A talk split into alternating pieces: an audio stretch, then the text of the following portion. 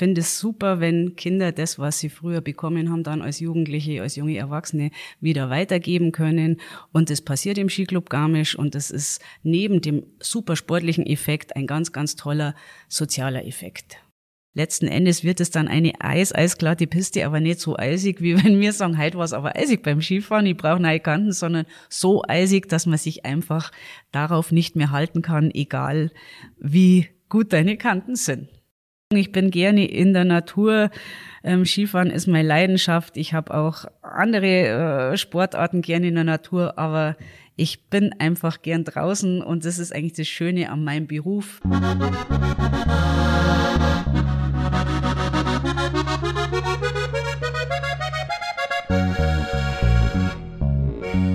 Servus, grüß die und hockt die her zum Horgarten, der Podcast aus Garmisch-Partenkirchen. In der heutigen Folge zu Gast ist Martina Beetz. Martina ist Vorstand vom Skiclub Garmisch und Präsidentin des OK Skiweltcup. In der heutigen Folge sprechen wir über ihre Aufgaben als Vereinsvorstand, einen Verein zu steuern, zu koordinieren, zu motivieren mit 2000 Mitgliedern, 250 Kindern und 40 aktiven Trainern. Was bedeutet Trainerkultur? Wie halte ich das Familiengefühl im Verein aufrecht? Welche Veranstaltungen gibt es, die das fördern? Und wir sprechen natürlich über die sportlichen Großveranstaltungen. Schauen zurück auf die Ski-WM 2011 und schauen voraus auf den bevorstehenden Skiweltcup. Ab wann beginnen die Vorbereitungen? Wie viele Personen sind daran beteiligt? Wie schaffen sie es immer und immer wieder 400 bis 500 freiwillige Helfer zu akquirieren. Wie sieht ein Tag von Martina aus während des Skiweltcups? Was ist eine Wurstsemmeldiät? Und wie schaut es hinter den Kulissen aus? Freut euch auf ein abwechslungsreiches, informatives Gespräch mit einer sehr sympathischen und taffen Frau. Und wenn euch dieser Podcast gefällt, dann sagt es allen weiter, abonniert ihn bei Apple und bei Spotify. Und jetzt wünsche ich euch viel Spaß beim Zuhören. Jetzt, liebe Leidern, sagt er, horch's gut zu, sagt er, Neuigkeiten, sagt er, gibt's grad nur, sagt er, was die Leute reden, sagt er, und was deren, sagt er, kind's beim Horgarten hören. Die meisten Menschen, wenn sie Himmelreich, Eishang, Hölle, Tauberschuss hören, geraten ins Grübeln, kriegen große Augen und wissen überhaupt nicht, wovon die Rede ist. Wenn sie dann Rutscher und Sprühbalken hören, wird's nicht besser. Bei Fissschneise und Kandahar, dann kommt der eine oder andere möglicherweise auf die Idee. Für den heutigen Gast im Horgarten gehört es ja fast zum Leben und zum Tagesgeschäft. Zu Gast ist Martina Beetz vom Skiclub Garmisch. Servus David. Ich freue mich auf einen netten Horgarten heute mit dir. Den werden wir haben. Und zumal ja jetzt vor ein paar Tagen es angefangen hat zu schneien. Und wenn ich rausschaue, wir sitzen ja hier im Hauptgebäude oder im, in der Geschäftsstelle vom Skiclub Garmisch, sehe ich ja auch, dass es schneit. Also die Vorfreude auf den Winter ist da. Die Vorfreude ist riesig und das ist klar, wenn ich in der Nacht äh, ins Bett gehe und die Schneekanonen laufen höre, dann schlafe ich sehr ruhig und das ist Gott sei Dank zurzeit jeden Tag der Fall. Ähm, es, es geht mir gut. Es ist draußen Schnee und die Kanonen laufen. Besser könnte es nicht sein. Ähm, wir sind voller Vorfreude auf Fischschneise und Co. Ja, sehr schön.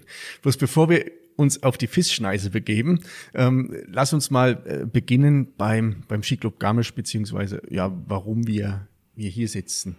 Ähm, deine Geschichte beim Skiclub Garmisch, äh, beginnt die als, als kleines Kind, als, als Nachwuchsfahrerin oder bist du irgendwann als, ja, ähm, als interessierte Person dem, dem Skiclub beigetreten? Hilf mir mal auf die Sprünge. Ja, David, ich bin natürlich äh, in Garmisch geboren und da bleibt's nicht aus, dass man dann die Ski unter die Füße geschnallt kriegt. Das habe ich mit vier, fünf Jahren bekommen. Wir sind eine Familie mit vier Kindern und ich bin die Älteste und ähm, ja, Skifahren hat bei uns einfach von Anfang an dazugehört. Ich bin mit sechs Jahren zum Skiclub Garmisch gekommen, habe da meine Freude gehabt, meine Freunde und mein ganzes Leben und habe dieses Sozialgefüge mehr als genossen, ähm, war dann in der damaligen Ortsfördergruppe noch ähm, und bin dann auch im Skigau ähm, Ski gefahren und habe auch diverse Rennen dann bestritten, habe die Seite dann auch von einer anderen Warte irgendwann dann erleben dürfen, weil ich selber zwei Söhne habe, die wiederum auch ja, einer kleinen Skikarriere nachgegangen sind. Also da haben sie es ja nicht gestohlen, gell? deine Söhne. Die haben es nicht gestohlen, genau. das ja, kann man so sagen. Also hast du den, diesen Wechsel, also äh, vom erst vom, vom Nach, von der Nachwuchsskifahrerin und deine Eltern, dich und deine Geschwister betreut und unterstützt. Danach bist du die Mama gewesen oder bist immer noch die Mama, die dann die, die Söhne unterstützt. Die ähm, Söhne brauche ich mittlerweile nicht mehr unterstützen. Die sind mittlerweile beide schon, haben beide schon wieder die Seiten gewechselt, wie ich sagen möchte. ähm, der eine ist mittlerweile ähm, Cheftrainer vom Skiclub Garmisch und der Jüngere ist auch als Trainer tätig. Alle, die ganze Familie ist auch beim Skiweltcup als Helfer dabei, als Teamleiter dabei. Also wir sind total involviert, aber das Ganze ist natürlich auch gewachsen. Und ähm, ja, mein Vorteil ist, dass ich alle Warten äh, dieses ganzen Gefüges kenne. Ich äh, denke manchmal als Mama, manchmal als Mutter und natürlich meistens auch als OK-Chefin jetzt mittlerweile. Okay, und ähm, lass uns mal darauf einigen, dass wir genau diese Person, die du gerade aufgezählt hast, jetzt vor mir sitzen haben. Obwohl, also ja, dann schwerpunktmäßig als OK-Chefin ja. vom Skiclub äh, Garmisch und für den, für den Weltcup. Und jetzt sind wir mittendrin in dem, in dem Vereinsgeschehen. Also der, der Skisport ist ja bei uns in Garmisch-Partenkirchen äh, so wie in vielen anderen Regionen standardmäßig Fußball. Also die Kids kommen in meistens in den Skiclub und äh, haben hier ihre ersten sportlichen oder auch Wettkampferfahrungen. Das haben wir schon in den Gesprächen mit der Fanny und so ähm, tiefgreifend, weitreichend besprochen. Ähm, wie viele ähm, Kinder habt ihr denn gerade im, im Skiclub so, wenn du das aus, aus, aus dem Stegreif sagen kannst, die aktiv sind? Also aktive Athletinnen und Athleten sind es zurzeit so 250. Ähm, und ja, der Skiclub besteht eben aus circa 2000 Mitgliedern. Also wir sind einer der größten Skiclubs Deutschlands. Und auch unser, ähm, ja, unser Leistungsstandard ist sehr hoch. Wir zählen einfach auch zu den besten Skiclubs in Deutschland. Das darf schon stolz auch so behaupten. Und es ist aber auch, steckt viel Arbeit dahinter und ähm, man darf sich auf den Lorbeeren natürlich nicht ausruhen. Das, das glaube ich. Aber ich bin jetzt echt noch äh, äh baff von den, ob der Zahlen. Also 2000 Mitglieder, das ist ja schon mal ein brutales Brett. Und dann 250 ähm, Nachwuchssportlerinnen und Sportler, die zu betreuen, ähm, da die, für die Trainer zum, zum Sorgen, die Trainer weiterzubilden. Das ist ja eine riesengroße Aufgabe. Das ist eine große Aufgabe, die auch viel Freude bereitet. Ähm, wir haben circa 40 aktive Trainer, die meistens eben auch aus dieser, aus dieser Athletenrolle kommen. Mm, wir haben ein großes Augenmerk drauf, eine Art Trainerkultur auch zu schaffen. Das ist also ein bisschen ein Steckenpferd jetzt von mir, wo ich sage, okay, ich äh, finde es super, wenn Kinder das, was sie früher bekommen haben, dann als Jugendliche, als junge Erwachsene wieder weitergeben können. Und das passiert im Skiclub Garmisch und das ist neben dem super sportlichen Effekt ein ganz, ganz toller sozialer Effekt. Also das, das, das kann ich mir vorstellen. Und ich finde den Ansatz finde ich auch cool, weil äh, schon als du es vorhin gesagt hast, dass deine, deine Söhne oder eure Söhne im Skiclub als Trainer aktiv sind, ist mir sofort der Name Familie ein. Also klar, Beetz ist dann die Familie, plus auch der Skiclub ist wie eine Familie und damit äh, unterstützt du es ja noch mehr, dass du sagst, also ich habe hab den Nachwuchs da und auch da äh, sind wir, oder muss man ja auch sagen, dass es nicht alle aus diesem Nachwuchs dann in die A, B und C Kader schaffen und dann irgendwann vor der Entscheidung stehen, wie geht's weiter? Und wenn sie dem Skisport erhalten bleiben mit dem ganzen Wissen und der Erfahrung, die sie schon haben, ist das natürlich ein Gewinn für alle, wenn sie dann im, im Skiclub als Trainer aktiv sind. Das ist auf jeden Fall ein Gewinn. Das ist für uns als Skiclub-Familie, wie du richtig ähm, das Ganze bezeichnest, ein ganz, ein ganz großer Gewinn. Ähm, letzten Endes ist es natürlich schon so, wir fördern eine große Anzahl an Trainern und es bleiben nicht alle zurück. Die einen gehen zum Studieren, die anderen haben private Pläne oder ähm, sind sonst äh, irgendwo ja in einer anderen Funktion dann tätig, aber viele bleiben uns und die kommen eben auch von dieser, ja, ich nenne es jetzt mal Nehmerrolle als Athlet, plötzlich in die Geberrolle. Ist auch nett zum Anhören und Anschauen, wie sie oft dann berichten, dass sie die Dinge mit anderen Augen sehen, aber genau das macht es natürlich aus. Der Trainer ist dann auch ganz nah am Athleten, weil er einfach selber noch weiß, wie es äh, so war und das ist natürlich in sportlicher Hinsicht eine ganz gute Sache, aber auch äh, nette Anekdote, wenn die zum Übernachten fahren, und irgendwo im Stubai oder in Sölden in einem Hotel sind, dann wissen die Trainer natürlich auch alle Tricks und wissen dann auch, äh, was in diesen Zimmern hinter der verschlossenen Türe passiert. Und da passieren dann ganz lustige Geschichten. Das kann ich mir vorstellen. Also du sagst gerade Stubai und Sölden, das heißt, ihr habt auch einen riesengroßen Organisationsaufwand, die, die Trainingseinheiten oder Trainingslager dann nicht nur bei uns vor der Haustür zu machen, sondern auch wahrscheinlich dann schon ähm, im, im Frühwinter, sage ich mal, oder bei Wettkämpfen. Ja, so ist es, David. Ähm, die Vorbereitung, klar, wir haben ein durchgängiges Sommertraining, das auch sehr, sehr hochwertig ist. Der Skifahrer wird im Sommer gemacht. Das ist nicht nur ein alter Spruch, sondern der stimmt. Ähm, aber dann geht's natürlich ab dem Sommer, ab August, September dann auch auf die Gletscher, zumindest mit unseren Besten, mit unseren Leistungsgruppen. Ähm, das gehört zur ganz normalen Vorbereitung dazu. Und das muss organisiert werden. Da müssen Busse organisiert werden. Da sind wir auf äh, Sponsoren auch angewiesen, die wir netterweise da auch haben. Aber das bedarf eines großen logistischen Aufwands und natürlich auch einem Büroteam, so wie es wir haben, die nicht nur da unten ihren Job machen, sondern wirklich auch hinter dieser Sache stehen.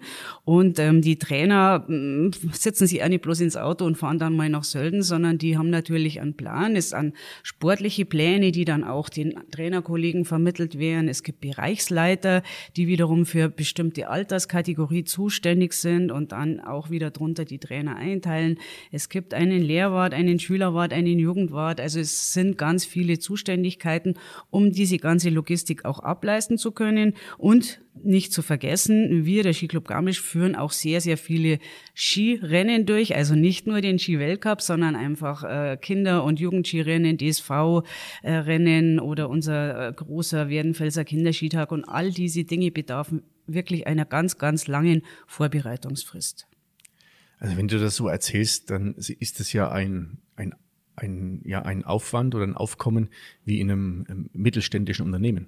So ist es. Ähm, das ist auch genau so. Ähm, und wir haben ähnliche Strukturen. Und je besser wir diese Arbeit ableisten, umso besser sind zum Schluss unsere Athleten und Athletinnen. Und da stehen wir momentan gut da. Also Respekt und ähm, ja, höchste Anerkennung dafür, was, was ihr leistet. Und klar, Skiclub ist ein Verein, aber hat mit dem Verein, was viele andere vielleicht haben, also kleinere Vereine, nichts zu tun. Nein, das äh, Kompliment muss ich wirklich eins zu eins weitergeben. Wie gesagt, an unser Team hier im Büro und auch an die ganze ja, Sport, Charge, Sportmannschaft, die wir haben. Damit meine ich eben alle aus der Vorstandschaft ähm, und auch alle Trainer, die diesen ganzen Plan und diese Struktur entwickeln Jahr für Jahr. Und das war in den letzten Jahren natürlich auch mit vielen Schwierigkeiten dank Corona gespickt, die man aber trotz allem und ähm, ja im guten Miteinander dann auch gut gemeistert haben. Du hast gerade erzählt, ähm, dass, dass ihr Rennen ver veranstaltet. Ähm, Du hast eins vergessen, glaube ich. Geht's um den Steppberglauf? ja, natürlich. Der Steppberglauf. Ein ganz, ganz wichtiges Rennen und eine jährliche, gesellige Zusammenkunft, die niemand missen möchte. Das ist ähm, für jeden, der einmal dabei war, der weiß, äh, von was ich spreche. Das kann man nicht beschreiben, aber das ist einfach ein ganzer, ja, Skiclub Garmisch exklusive Veranstaltung. Darf ich sagen, wie ich das kenne oder wie ich es ja, wahrnehme? Ja, bitte, ich bin ganz gespannt. ja, der, also der Steppberglauf ist ja am der Steppbergalm. Steppbergalm ist im, im Kramergebiet und liegt auf, ich glaube auf 1600 Metern liegt die Steppbergalm und aufgrund der Höhe und so ein bisschen ein Schattenloch liegt da relativ lange der Schnee noch drin. Und der Steppberglauf, da lauft ihr zu Fuß ähm, bis hoch zum Steppberg übers Gelbe Quent und dann habt ihr da oben das, das Skirennen unter nicht den Voraussetzungen oder unter den Bedingungen, wie der Weltcup stattfindet, aber halt so trotzdem ein ambitioniertes Skirennen, bei dem, wenn ich mich erinnere, die Familie Beetz auch immer recht gut abschließt in der Familienwertung. Da gibt's ganz verschiedene Familien, die gut abschließen. Ähm, sicher nicht die Familie Betz, aber äh, genau so wie du es beschrieben hast, David, ist es. Und das ist natürlich mit viel ja, Schweiß verbunden. Man schnallt sich die Ski auf den Rucksack und geht dann erstmal zu Fuß zur Steppbergalm. Da gibt's äh, bei der Lissi und beim Hamm äh, gute Stärkung und dann geht's weiter und man fährt eben teilweise noch um alte Bambusstangen ähm, von der Olympiade. Äh, ähm, fahren wir dann ein ganz, ganz äh, sportliches Rennen aus, wo es dann auch dementsprechend Preise gibt. Und anschließend ist es natürlich auch ein sehr geselliger Ausklang auf der Steppbergalm. Geselligkeit ist gleich Familie. Damit, also die große Skiclub-Familie, da passt das ja wieder hervorragend zusammen und spricht auch dafür mal so mit einem gewissen Augenzwinkern, glaube ich, dann das Ganze anzugehen. So ist es. Und das ist ganz wichtig. Und da wird dann einmal mit der Hand gestoppt und da sind auch manche andere Dinge nicht ganz so, so äh, exakt zu nehmen. Und genau das macht den Reiz dieses Rennens aus. Handgestoppt bin ich auch meine ersten Skirennen gefahren. Was war das, David? Ah, das war in dem Dorf, wo ich herkomme, gab es ja einen, einen Skihang. Der wurde noch getreten. Also da gab es noch keine, also ja. gab es ja keine Präparationsgeräte, der war, wurde getreten und ähm, da sind wir dann die, die Skirennen oder Bezirksspartakiaden gefahren und da gab's noch die Handmessung. Aha, ist wie im Steppwerklauf. Ja. Da wird auch immer noch getreten vorher. Sehr gut. Von fleißigen Skiclub-Mitgliedern. Du sag mal, was ich jetzt noch gar nicht, oder worüber, worüber wir noch gar nicht gesprochen haben, ähm, wie, wie alt ist denn der Skiclub überhaupt? Ja, der Skiclub Garmisch, der wurde gegründet am 2. Februar 1914. Am 2. Februar 1914. Genau, genau. Das heißt, das ist nächstes Jahr 110-Jähriges. Ja. Und der Skiclub Garmisch hat eben auch schon ähm, ja, WMs ausgetragen, 1978 und 2011. Und ähm, Weltcuprennen werden in Garmisch seit 1970 ausgetragen vom Skiclub Garmisch. Krass. Also die, die, die, die, das Alter des Vereins und also die Ski-WM ist bei mir noch sehr präsent. Also nicht die 78er, aber die 2011er Ski-WM ist noch sehr präsent. Und die Weltcuprennen natürlich. Ja. Ähm, wir, lass uns doch mal zum, zum Weltcup kommen, der ja aufgrund ist 1970. Das heißt, wenn ich jetzt äh, drei, ist über 50 Jahre jetzt schon in Garmisch-Partenkirchen stattfindet. Und ähm, auf der ja weltbekannten Kandahar die Rennen, ähm, wie fange ich jetzt am besten an? Begonnen haben die Kandahar-Rennen als eine kleine Serie, oder? So ist es. Es war eben vorher, von 1954 bis 1970, gab es die Alberg-Kandahar-Rennen. Das war eine kleine Rennserie. Und dann ähm, gab es eben ab 1970 die wirklichen Weltcuprennen. Und seitdem ähm, führen wir diese Rennen durch und wir haben heuer die Ehre, unsere 70. Kandahar-Rennen zelebrieren zu dürfen. Und das machen wir natürlich auch, wie man uns kennt, mit einem gewissen Aufwand, weil wir sind auch stolz drauf, dass wir dieses Jubiläum heuer feiern dürfen auf der Kandahar. Das Jubiläum wird gefeiert am 27. und 28. Januar mit den Herrenrennen und am 3. und 4.2. mit den Damenrennen. Ja, genau so ist es. Wir haben am 27. und 28. Ähm, Januar jeweils einen Herren Super G auf der Kandahar. Am 3. Februar haben wir ähm, eine Abfahrt der Damen und dann am Sonntag danach, am 4. Februar, gibt es den Super-G der Damen. Und wir haben aber beschlossen, dass wir diese Rennen nicht einfach so als Rennen stehen lassen, sondern dass wir sie zelebrieren und haben eben alle diese vier Rennen unter ein jeweiliges Motto gestellt ähm, dass wir so ein bisschen außenrum bauen und wo auch der Zuschauer überrascht wird und auch ähm, einen gewissen Mehrwert hat.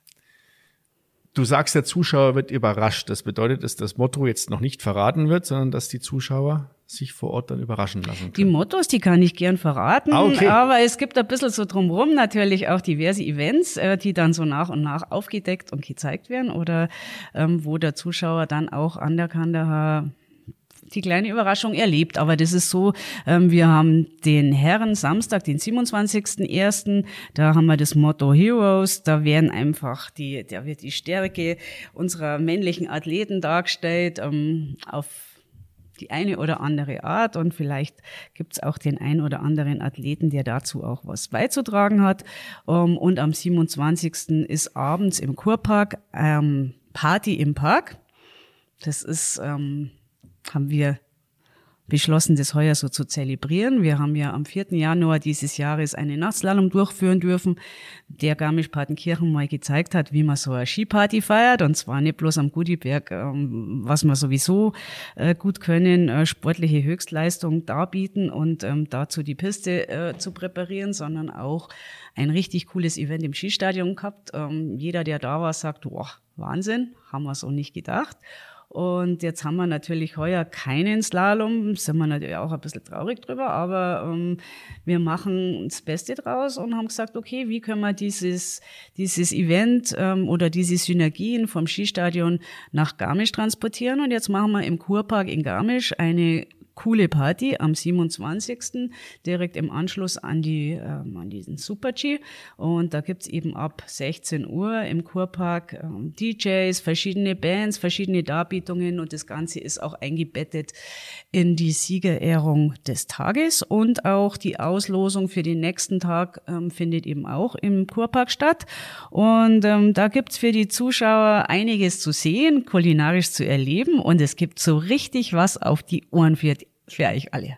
Das klingt richtig cool. Ähm, bin ich mal gespannt, was das, was das wird. Also, ich habe es ja glücklicherweise nicht weit bis zum Kurpark oder bis ja. aus zur Kandahar. Jetzt haben wir die Heroes am 27. Was wartet am 28.? Am 28. da ist der Borische Dog. Da haben wir ein spezielles Angebot für unsere Männer. Ähm, es gibt in einem bestimmten Zeitfenster vor den Rennen für alle Zuschauer, die an die Kandahar rausfinden, ein Weißwurstfrühstück und ähm, wer sich ähm, zum Sonderpreis Weißwurst und Brezen kauft, bekommt von uns jeweils ein Weißbier dazu. Ja, jeder Mann kriegt sozusagen ein Weißbier und dann haben wir auch noch eine coole äh, bohrische Liveband, die uns richtig ohrzt und uns Stimmung macht ähm, für das Rennen, das dann hoffentlich ganz, ganz spannend wird. Und dann haben wir eine Woche Präparierungspause dazwischen. Schauen wir, dass wir die Piste wieder für unsere Ladies gescheit herrichten und dann kommen die Damen, die haben dann donnerstags, freitags Trainingsläufe, weil ja eine Abfahrt stattfindet bei den Damen und unser Motto am 3. Februar, das ist ähm, Powerfrauen. Dieses Motto liegt mir natürlich ganz persönlich, ganz speziell am Herzen. Und ähm, da wollen wir jetzt nicht so abgedroschen irgendwie äh, Emanzipation leben, sondern wir wollen wirklich darstellen, was die Frauen, die auch diese Sportart betreiben und auch in anderen Sportarten aktiv sind, was die für, für Kraft haben, was die für Power haben. Und das wollen wir, ähm, wollen wir dem Zuschauer demonstrieren. Und natürlich gibt es auch die ein oder anderen Side-Events dazu. Und für unsere Frauen gibt's an dem Tag auch eine Überraschung. Ähm, das wird dann auch bekannt gegeben. Und dann kommt unser letzter Tag, das ist der 4. Februar, das ist der Family Day. Das soll einfach ein Tag sein, an dem sich die Familien an der Kandahar wohlfühlen. Ähm, wir haben auch jetzt schon zu erwerben äh, Tickets. Es gibt ein spezielles Family-Ticket für diesen Tag, für den 4. Februar 2024. Da zahlen Vater, Mutter und unendlich Kinder einen reduzierten Betrag. Und es gibt für die Familien rund um die Kandahar diverse Events, wo die Kinder auch ihren Spaß haben. Das klingt, also es klingt cool, das klingt also wirklich neu. Ähm, da viel Hirnschmalz mal reingesteckt, wie wieder aus dem aus dem Rennen noch ein bisschen mehr so da ein, ein noch ein Erlebnis wird mit mit einer Zeit drumherum.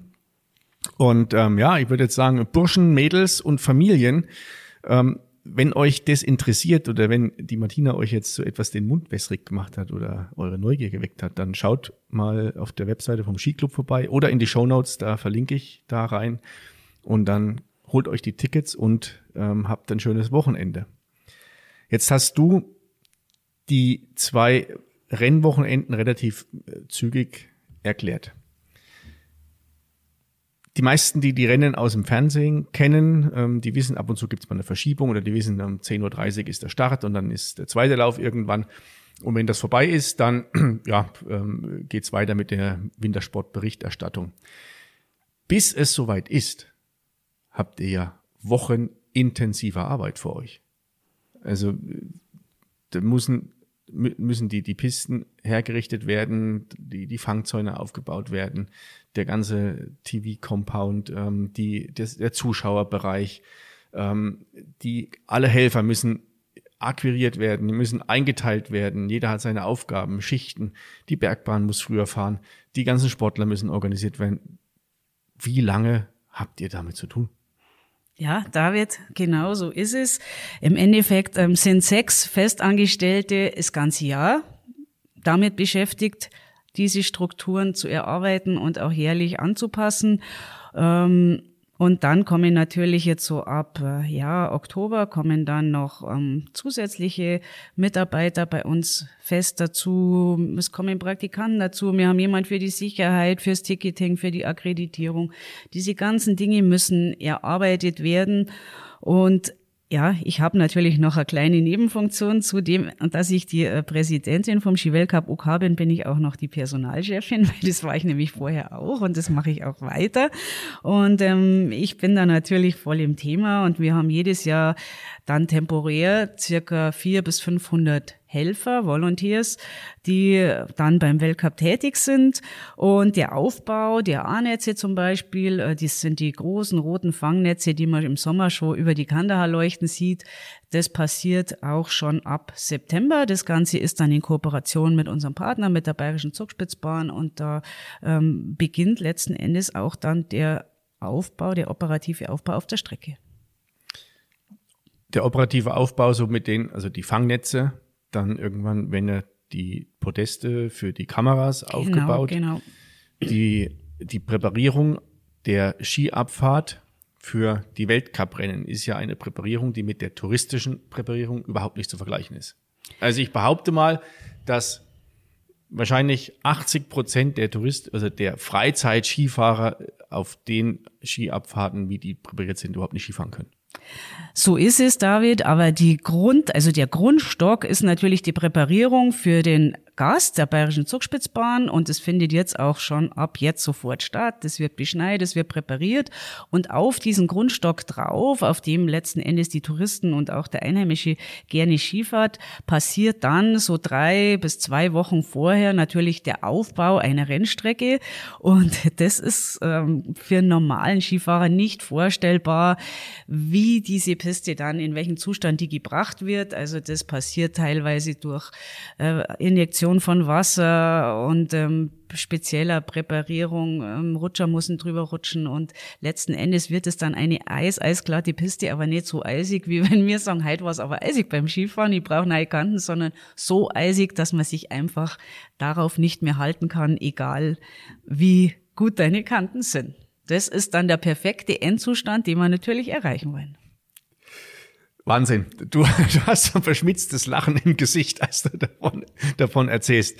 Also das ist dieser, also die Wasserinjektion ist dieser ominöse Sprühbalken. Genau. Also das ist wie, ja, wie, ist das? Wie eine Spritze im Grunde, wo Wasser in die Piste rein gespritzt wird dass es durchfriert. Da gibt es verschiedene Methoden, genau. Das mit dem Sprühbalken haben wir jetzt zum Beispiel ähm, beim Slalom am Gudiberg am 4. Januar so gemacht. Ähm, das wird oft bei technischen Disziplinen, beim Riesenslalom so angewendet. Auf diesen großen, kilometerlangen Flächen, die wir jetzt für unsere Speedrennen zu präparieren haben, wird vielleicht partiell, je nachdem, wie die Pistenzustände sind, das mit dem Sprühbalken so ähm, präpariert. Aber es äh, wird teilweise auch einfach mit Feuerwehrschläuchen dann gearbeitet. Da muss es nicht so fein feingliedrig sein, aber das muss dann natürlich auch wieder von der Pistenraupe und auch von unseren Mitarbeitern dann dementsprechend wieder geglättet werden. Also das ist äh, wirklich eine Philosophie für sich und da sind wir auch den Mitarbeitern bei der Bayerischen Zugspitzbahn sehr, sehr dankbar, weil die haben einfach dieses Know-how und in Zusammenarbeit mit uns und selbstverständlich mit der FIS, die dann da auch das letzte Wort hat, wird daraus eine hoffentlich Top-Rennstrecke und ähm, wir stehen als Ausrichter für absolute Professionalität und auch für ein Top-Top-Helferteam. Also du hast es gerade angesprochen, es geht natürlich nicht alleine, sondern es geht nur mit einem großen Team und die Erfahrungen über die Jahrzehnte, die weitergegeben werden, beziehungsweise wo das, wo, wo, ja, wo ja alle wachsen, jeder seine, seine Erfahrungen mit, mit einbringt. Und das geht ja die, das Helferteam von euch, das geht über die, die ganzen ähm, Pistenraubenfahrer oder Streckerer von der, von der Zugspitzbahn. Plus noch externe, die mit dazukommen und da, da mithelfen, um am Ende die Piste hinzubekommen. Und der Hintergrund ist ja der, wenn ich es richtig in Erinnerung habe, dass wenn so, so es möglich ist, vom ersten bis zum letzten Start dann nahezu gleiche Bedingungen zu gewährleisten. Das ist der Wunsch und das ist bei uns auch meistens der Fall. Es findet eben auch die Präparierung dann während des Rennens statt. Wir haben äh, Rutscherteams und das Ganze hat natürlich eine Struktur. Es gibt auch, wenn du sagst, ähm, jahrelang äh, einstudiert und, und Know-how, wir haben einfach äh, Teamleiter. Wir haben auch 70 Teamleiter. Das ist wirklich eine ganze Menge. Ich habe jetzt erst einen Teamleiterabend gehabt, wo wir einfach dann wieder uns alle auf den aktuellen Stand bringen, so dass die Teamleiter das auch wieder an ihre Teams weitergeben können. Also allein 70 Teamleiter sind nicht nur, aber auch an der Strecke hauptsächlich. Ähm, und die äh, sind natürlich auch verschiedenen Alters. Wir haben ein ganz ein tolles Miteinander aus Jung und Alt. Ähm, und das macht uns einfach zu dem, zu dem Top-Ausrichter, der wir auch sind. Es ist auch menschlich schön mit anzuschauen oder geht mir auch jetzt mal das Herz auf. Also das kann ich voller Inbrunst sagen. Ich stehe da hinter jedem ähm, unserer, unserer Helfer und ähm, die bringen da ganz, ganz viel Herzblut mit rein und diese, das ist auch eine Familie, das ist wie so eine Pop-up-Firma. Man muss sich vorstellen, man arbeitet ja nicht das ganze Jahr zusammen, aber ab Tag eins haben wir ein Miteinander, wo jeder Außenstehende denken würde, okay, die machen das jeden Tag, 365 Tage. Und ähm, das zeichnet wirklich jeden aus. Und an der Stelle möchte ich die Gelegenheit einfach nochmal nutzen und ähm, die absolute Wertschätzung für jeden dieser Helfer hier auch mal aussprechen und sagen, okay, jeder ehrenamtliche Helfer, den wir haben, ist unser höchstes Gut. Ohne den würde es auch kein Skiweltcup in Garmisch-Partenkirchen geben. Ganz toll, toll gesagt. Ähm, angenommen, es gibt Menschen, die den Podcast hören und haben, haben Interesse, ähm, als Helfer mitzumachen. Gibt es da irgendein Portal, wo sie sich melden können oder sollen sie vor der Tür klingeln und sagen, hier, ich möchte mithelfen? Wir leben natürlich in der modernen Welt und haben ein Portal. Ähm, da kommt man über unsere Weltcup-Seite, Ski Weltcup Garmisch, kommt man auf die Seite. Ähm, es gibt ein spezielles Helferportal, da kann man sich gerne anmelden. Da hat man bestimmte Dinge zur Auswahl. Es gibt für uns auch nicht nur ähm, auf der Strecke Positionen, sondern man kann, wir suchen natürlich auch Helfer bei der Sicherheit, auf dem Parkplatz, wo auch immer. Und ähm, das ist wirklich ein ganz, ganz nettes Miteinander. Man muss natürlich ein bisschen was aushalten. Man muss auch äh, Kälte aushalten und ja, ein gewisses Herzblut wirklich haben für das, was wir machen. Aber die meisten oder fast alle sind Wiederholungstäter. Gerade läuft eben diese Anmeldephase und ich freue mich jeden Tag, weil sich einfach so viele wieder anmelden. Ich würde schon sagen, also 99,9 Prozent aller Helfer, die mal bei uns waren, kommen wieder.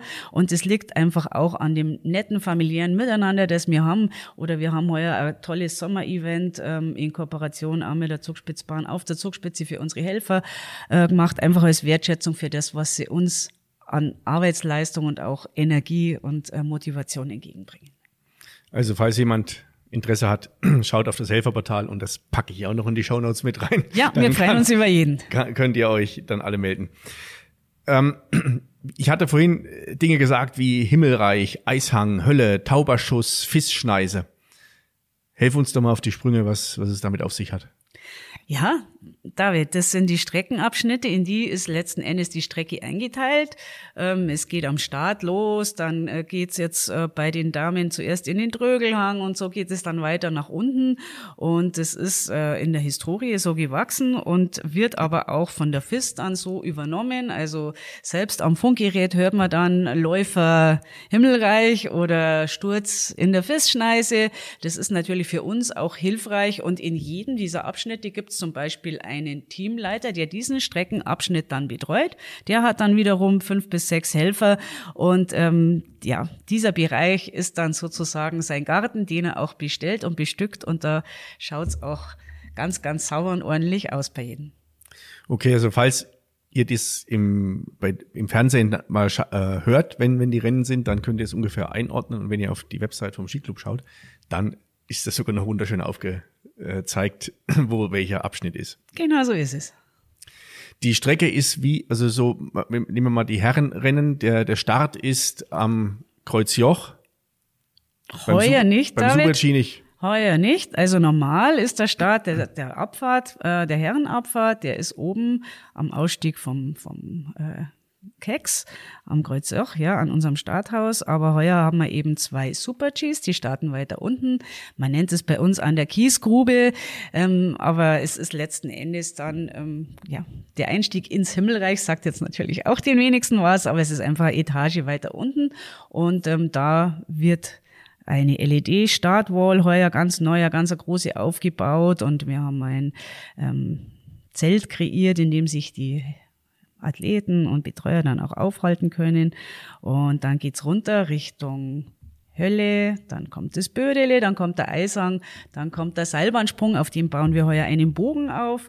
Ähm, da wird auch eine Drohne fliegen und wird tolle Bilder einfangen. Also die Zeit bleibt nicht stehen und ähm, es gibt immer wieder bei jedem Rennen und bei jedes Jahr wieder Neuerungen und auch Verbesserungen, um das auch für einen Zuschauer am Bildschirm oder auch jetzt unten an der Kante attraktiver zu machen. Also das, dieser Aufwand wird immer, also wenn ich das so gedanklich mitmache, wird das ja immer mehr, allein diese ganze Logistik dann auch an der Strecke, dann alles hinzubringen, sei es nur die Stangen oder der, der Startaufbau, dann den Bogen noch hier und dann da noch was hinzubringen. Das ist ja nur auf, nur auf der Strecke. So ist es, David. Und das ist auch ganz, ganz schwierig, weil das ist alles mit Manpower verbunden. Letzten Endes ist es dann der eine Mann, der diesen Zaun dann auf Schienen dahin fährt. Und ich habe persönlich auch äh, klein angefangen und habe auch Salzsäcke ähm, über die Kandahar transportiert. Ihr könnt mich jetzt nicht sehen, aber ich bin keinen Meter 60 hoch. Und ähm, das schaut dann natürlich ganz lustig aus. Und diese äh, Sachen wiegen auch viel. Und das ist sehr, sehr anspruchsvoll, körperlich maximal anstrengend. Und das ist wie so ein kleiner Ameisenhaufen, ähm, wo einfach jeder wirklich weiß, was zu tun ist. Und zum Schluss ist alles an dem Platz, wo es sein soll. Dann fügt sich alles zusammen. Du, jetzt sind wir ein paar Mal über so ein paar Begrifflichkeiten gestolpert oder nicht gestolpert. Wir, wir sagen das mit einer Selbstverständlichkeit, die ich möchte niemandem zu nahe treten, nicht allen voraussetze. Also Slalom ist relativ klar. Das ist ein, ist ein kürzeres Rennen, wo du, also es ist eine sehr technische Disziplin. Was ist der Unterschied zwischen Super-G und Abfahrt und Riesenslalom. Ja, dann steigern wir uns jetzt mal vom Slalom nach oben. Das Slalom, das ist natürlich das, wo die um, um ganz kurze Torabstände sind, wo die Ski auch kürzer sind und wo der Athlet ganz kurze ähm, Kurven fährt. Und das ist auch ganz schwierig, weil er da ganz schnelle Reaktionszeit braucht. Dann äh, die nächste Disziplin ist der Riesenslalom. Das ist auch die Disziplin, wo die Kinder anfangen, so ihre Kinderrennen zu fahren. Das sind etwas größere Radien, die Ski sind etwas länger, man hat ein bisschen längere Reaktionszeit, muss aber natürlich natürlich auch die Gleitphasen ausnutzen und schauen, dass man da auch ähm, beschleunigt, dann geben als Serie vor. Dann gibt's die nächste Disziplin, ähm, das ist der Super-G. Da werden die Radien viel, viel länger. Das ist einfach schon als Speed, ähm, als Speed-Sportart ähm, anzusehen. Da ähm, hat man natürlich auch dementsprechend mehr kmh drauf, ähm, ist auch viel, viel gefährlicher. Es sind nur noch ganz leichte Kurven eingebaut. In einem Hang sind dann vielleicht ähm, drei Tore, ähm, leichte Richtungsänderung, aber letzten Endes nimmt man richtig Fahrt auf. Und der Abfahrtslauf, da gibt's eigentlich nur noch Richtungstore, das ist der schnellste Disziplin und da werden eben auch, ja, das ist die gefährlichste und ähm, spektakulärste Disziplin dann auch im Skisport. Also die Abfahrt ist im Grunde Falllinie. So ist es. Es ist fast Falllinie. Es ähm, orientiert sich natürlich ein bisschen an den Gegebenheiten in der Natur und da gibt es natürlich Richtungstore, die auch von der FIS äh, gesteckt werden, aber die Geschwindigkeit ist eigentlich vom Start bis im Ziel ausnahmslos hoch. Dann brennen die Oberschenkel, der, der Puls ist, glaube ich, der haut dir die Schädeldecke durch und alle sind, glaube ich, glücklich, wenn sie im Ziel sind. So ist es. Man merkt dann auch, wenn man live an der Strecke steht, den Unterschied zwischen den ersten Läufern, die natürlich also die besseren Startnummern haben und, und, und schon länger im Geschehen sind, die besseren Athleten und oft fahren dann mit den hinteren Startnummern einfach jüngere Athleten mit, die sich beweisen dürfen. Aber da sieht man dann natürlich schon, dass das ähm, besonders im unteren Streckenabschnitt oft dann auch, ja, gefährlich wird, dass denen die, die Oberschenkel brennen, ja. Und die sind dann natürlich froh, wenn sie im Ziel abschwingen. Hast du irgendwann mal einen Punkt, wo du dann, was weiß ich, so genervt, nicht genervt bist, aber wo du einfach so über bist, wo du auch keinen Spaß hast am Skifahren? Nein, den habe ich nicht. Niemals. Also ich bin einfach ein Mensch, ich bin gerne in Bewegung, ich bin gerne in der Natur. Ähm, Skifahren ist meine Leidenschaft. Ich habe auch andere äh, Sportarten gerne in der Natur, aber ich bin einfach gern draußen und das ist eigentlich das Schöne an meinem Beruf. Ähm, in der Praxis schaut es so aus, dass ich während der Weltcuprennen da draußen äh, am Schreibtisch sitze, aber unter meinem Schreibtisch sind meine Skischuhe mit, mit der Schuhheizung und ich wechsle dann hin und her. Ich springe in die Skischuhe, ziehe mir meinen Anorak an und fahre am Bergen auf und runter und das ist wirklich mein Leben. Jetzt hast du mir gerade noch mal so ein Stichwort gegeben. Ähm, beschreib mir und uns doch mal so einen Tag oder so, so ein Rennwochenende.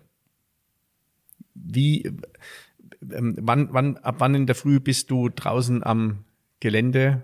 Ähm, wo bist du überall unterwegs? Wann kommst du dann zum Schlafen? Wie lange schläfst du? Isst du überhaupt was? ja, das ist ganz interessant. Also das mit dem Essen beantworte ich als erstes. Ich mache da immer, ich nenne es die Wurstsemmel-Diät, weil da draußen gibt's immer Wurstsemmeln und ich esse zwei Wochen lang Wurstsemmeln. und jeder, der mir was Gutes tun will, kann mir ein Stück Obst ins Büro bringen. Nee. Ähm, es ist vom Ablauf her schon so, dass ich, ja, ich bin vor dem Parkplatzwächtern da. Ich komme zwischen vier und fünf Uhr morgens, fahre ich eben an die Kanda heraus, da ist alles finster. Und dann gehe ich in unserer Lagerhalle, die wir da draußen haben, ins Büro. Ich äh, bereite alles vor. Ich gehe nochmal die Personalplanungen durch. Ähm, es ist so, dass ja dann wieder ähm, teilweise welche erkranken oder man hat jeden Tag andere Gegebenheiten. Man ist einfach in einem, ja, wir sind ein Outdoor-Sport und da ist jeder Tag anders und man kann nur die Eckdaten planen, aber dann muss vielleicht doch äh, früher die Bahn gehen oder die Präparierung muss anders vorgenommen werden und ich muss dann natürlich vorbereitet sein. Und dann, das ist so der ja, die ruhige Stunde oder ruhige halbe Stunde, die ich dann habe. Der ein oder andere Lagermitarbeiter ist dann meistens schon draußen und gruschelt auch rum und richtet eben die Materialien her. Und dann, ja, dann trinke ich einen starken Kaffee und dann kommen wie die Ameisen ganz, ganz viele Helfer, wie gesagt, bis zu 400, 500 Personen auf einen Schlag. Die werden dann da erfasst ähm, von unserer Personalerfassung. Und auch die werden erstmal gestärkt, die begrüßen sich, ziehen sie ihre Skischuhe an und kriegen ihren Kaffee und ähm, ihr Croissant. Und ich muss natürlich, oder das ist kein Muss, sondern ein, ein Mögen, ähm, mich um unsere Helfer auch wirklich kümmern. Ich gehe dann da durch, ähm, habe ein, ja, das Notizbuch dabei und äh, jeder hat mir irgendwas mitzuteilen, hat einen Wunsch, jeden drückt irgendwo der Schuh und das ist auch wichtig und richtig so. Und ich notiere mal die Dinge und das arbeite ich dann anschließend auch ab. Und ähm, ja, dann schaue ich, dass alle Fahrt aufnehmen. Meistens sind wir natürlich auch unter Zeitdruck. Dann gehen die Teamleiter mit ihren Teams an Berg, dann wird's wieder ein bisschen ruhiger. Dann arbeite ich im Büro noch ein bisschen nach. Dann kommen meistens auch Verantwortliche äh, von den Verbänden, von der FIS. Da gibt's einfach wichtige Dinge dann zu besprechen. Äh, nicht zu vergessen der halbstündliche Austausch mit meinen äh, Kollegen, mit meinen Teamkollegen hier aus dem Büro, ohne dies einfach gar nicht gehen würde. Und ähm, ja, dann habe ich zwei Funkgeräte um und ein Telefon und irgendwas piepst und läutet ununterbrochen. es ist gut, dass ich eine Frau bin und gern spreche, weil das mache ich dann nämlich den ganzen restlichen Tag. Und letzten Endes, es kommt alles auf mich zu. Ich habe zwar einen Plan, aber von dem muss ich eigentlich jeden Tag abweichen und irgendwann gehe ich natürlich dann, äh, gibt's auch eine Art Kontrollfahrt mit der FIS, da ziehe ich mir die Skischuhe an, dann geht man die Strecke mit der FIS und mit den Rennleitern äh, durch, bespricht auch noch irgendwelche diffizilen Stellen, gibt einfach Dinge zum Nachjustieren. Im schlimmsten Fall gibt's auch schwerwiegende Dinge dann zu entscheiden. Ähm, und dann bin ich wieder in meinem Büro und gehe meiner Tätigkeit nach. Und abends gilt's dann schon wieder, die Helfer für den nächsten Tag einzustimmen, auch die Helferplanung wieder zu machen. Dann gibt, haben wir jeden Tag eine Teamleitersitzung, wo die Abschnitts- und Teamleiter dann wieder mit den neuesten Gegebenheiten auch konfrontiert werden, wo man auch wieder schauen muss, was ist am nächsten Tag alles geboten, was gibt's zu tun. Dann schlüpfe ich wieder in eine andere Rolle, dann ähm, fahre ich ins Kongresshaus, da ist dann ähm, ja ist dann eine Coaches-Sitzung letzten Endes ähm, für den nächsten Tag mit allen Verantwortlichen, mit den Trainern, mit der FIS Und das nennt sich Team Captains Meeting. Und dann gehe ich nach Hause, arbeite ich weiter, bereite ich mich für den nächsten Tag vor und die Nacht ist natürlich kurz. Also das Team Captains Meeting ist dann zu Ende um 22 Uhr? Nein, das dauert nicht so lange. Das dauert ähm, bis 18 Uhr, bis 19 Uhr. Entweder haben wir eben da noch eine Abendveranstaltung oder es gibt eben Treffen und, und gewisse Dinge, die man dann noch intern besprechen muss. Und dann gehe ich heim und setze ich mich wieder an den Schreibtisch. Wahnsinn. Also krass, was das für ein, für ein Tag ist, was das für Belastungen sind und wer da alles so an dir dann reist und, und irgendwas haben will. Ähm, und das war dann fast nur unter Laborbedingungen, gell? Da kam nicht irgendwie eine Schlechtwetterfront oder Schnee oder irgendwie Sturm, wo du dann noch in, in, in Sekundentakt möglicherweise Rennverschiebungen oder Startverschiebungen entscheiden musst. Ja, ähm. so ist es. Also das ist jetzt der ganz normale Tag äh, ohne besondere Vorkommnisse. Aber da muss ich jetzt nochmal sagen, wenn, und das haben wir in der Vergangenheit oft gehabt, es gibt Verschiebungen, es gibt Nebel, es gibt Sturm, es gibt Schnee oder keinen Schnee. Und da ähm, muss ich mich einfach oder kann ich mich auf mein Team verlassen. Das ist nie was, was ich dann alleine tragen muss. Das sind dann drei Anrufe und dann kommt der Stein ins Rollen und dann sind wir einfach, da sind wir einfach stark, weil wir sind einfach eine gute Mannschaft und können ganz schnell agieren und das ist auch sehr anerkannt, international. Also das kriege ich auch mit, dass die, die Veranstaltung in Garmisch-Partenkirchen, die Schirin beim Weltcup, dass sie unwahrscheinlich ähm, einen Gradmesser oder Maßstab, Maßstäbe setzen für andere Veranstaltungen im Weltcup-Zirkus auch.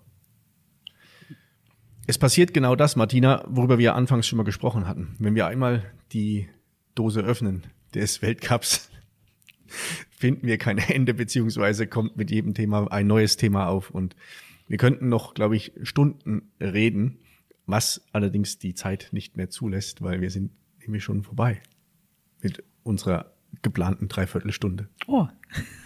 Ähm, ich danke dir für den Einblick in den Skiclub, welchen Aufgabe, welche Aufgaben und welchen Auftrag ihr habt, mit wie viel ja, ähm, Herzblut ihr das ähm, betreibt und vor allem auch mal den Einblick in den Skiweltcup zu bekommen.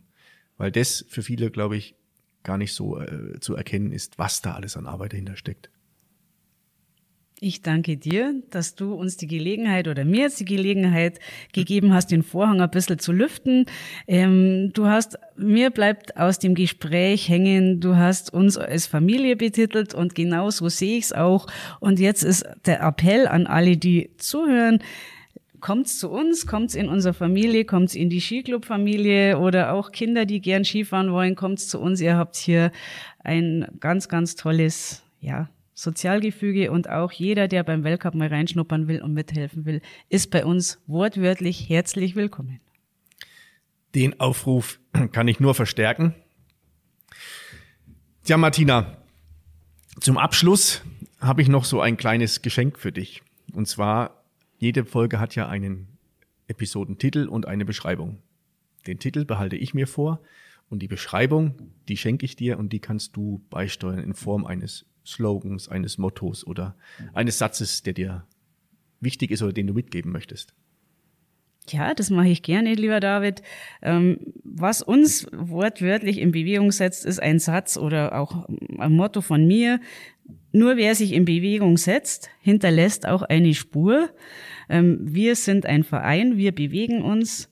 Wir sind ein Veranstalter, wir bewegen uns. Mit bewegen meine ich nicht nur das körperliche Bewegen, sondern wir sind bereit, uns in eine Richtung zu entwickeln, Dinge hinzunehmen und genau deswegen oder auch trotzdem gut zu bestehen. Und ähm, wir wollen eine Spur hinterlassen, sportlich und sozial. Und das wünsche ich uns allen, die hier mit dem Skisport zu tun haben, im Skiclub Garmisch. Also das wünsche ich euch auch. Ich kriege was Gänsehaut, wenn du das so sagst. Also wünsche ich euch vor allem auch ähm, alles Gute für den Weltcup, alles Gute weiterhin für die Arbeit im Verein und vielen Dank nochmal für das Gespräch. Danke, lieber David. Hat richtig Spaß gemacht mit dir und auf Beut. Auf Beut. Mai, war das eine schöne Horgartenheit. Ich hoffe, es hat euch gefallen und wenn ihr beim nächsten Mal von der Couch aus die Weltcuprennen in Garmisch-Partenkirchen anschaut, dann Achtet mal auf die Helfer, die ihr rechts und links vielleicht seht oder die Rutscher, die unterwegs sind oder erinnert euch an das, was die Martina erzählt hat, welcher Aufwand dahinter steckt. Und wenn ihr die Piste in Live befahrt, die Kandahar, übers Himmelreich, über die Fischschneise, dann achtet mal drauf, wie steil das ist und stellt euch mal vor, mit welcher Gewalt die Profisportler darunter fahren. Servus, viert euch, bis zum nächsten Mal.